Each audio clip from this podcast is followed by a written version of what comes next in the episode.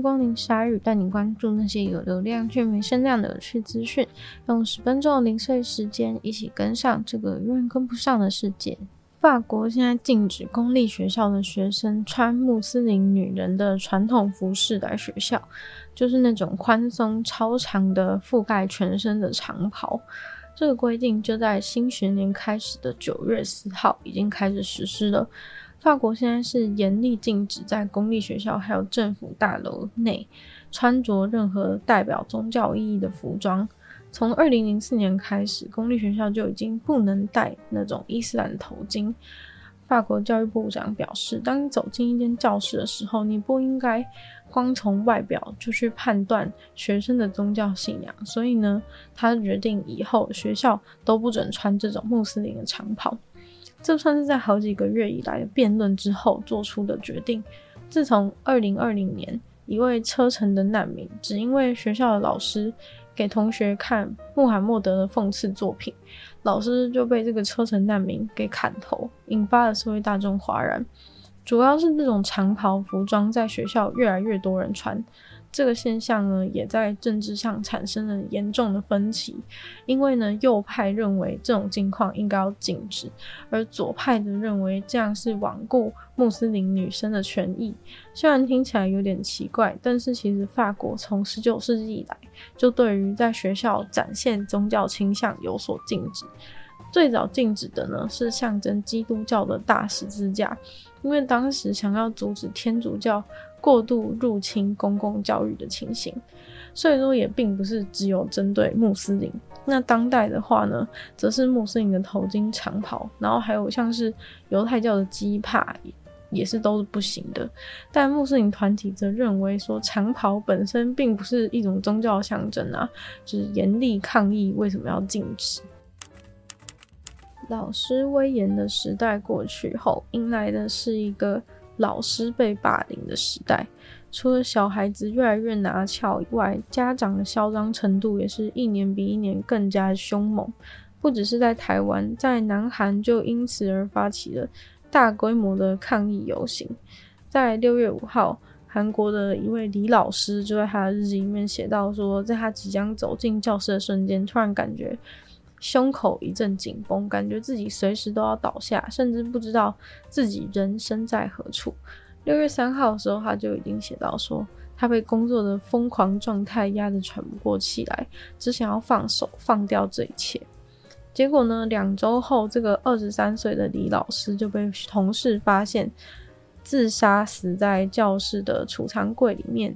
这个老师的悲剧呢，引发了全南韩国小老师的愤怒，一万多个人都为此走上街头，诉求就是要在老师的工作环境上得到更多的保护。老师们表示呢，他们工作日常几乎已经成为一直被一堆蛮横无理的家长骚扰，整天没事就打电话来讲东讲西，甚至假日也不放过。有的时候是抱怨啊，有的时候就是只是单纯的在发泄而已。老师的亲戚呢，去帮他收拾公寓的时候呢，只能强忍着不哭，因为公寓里面再也没有李老师，就有遗留下来的一只孤单的宠物金鱼。他的床上凌乱着，旁边堆着一叠国小一年级学生画的图，上面诉说着对老师的喜爱。不过，小孩画作的下方却是一叠。从图书馆借来的书，都是在谈论如何与忧郁症共处。李老师其实才刚教书过一年而已。从小，李老师他就很想当老师，踏上跟自己妈妈一样的道路。李老师非常喜欢小孩子。那在死后，这个亲戚认真的担任起了侦探的工作，把李老师生前留下来的日记、还有工作日志、各种简讯记录。全都翻了出来，很快就发现，在李老师自杀前的几个月以来，他被各种家长的抱怨连珠炮似的攻击。最近期的一个事件是有一个学生用铅笔袭击另一个学生的头部。发生这种事情，就会一堆家长在三更半夜打电话来，或是传讯息，喋喋不休的吵闹，怎样也都不愿意放过他。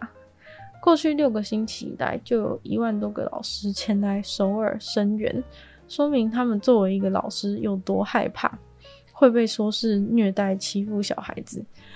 情况严重到他们几乎因此而无法管教学生，或是当有学生发生冲突的时候，老师根本就不敢，或是说事实上无权介入。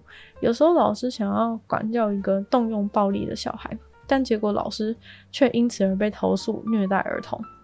只要训斥学生，就被说是情绪勒索。老师一旦被控诉，就可能丢掉工作。像是有一位老师就因为拒绝了家长一个要求而被投诉，这个要求也是非常不合理。就是家长叫老师每天早上打电话给他的小孩，morning call，叫他小孩起床。另外一个老师被控诉情绪勒索、情感虐待，原因是那个小孩拿剪刀攻击别的小孩后，老师就把他的奖励贴纸收回。然后这样的情况呢，就是被控诉说是虐待儿童。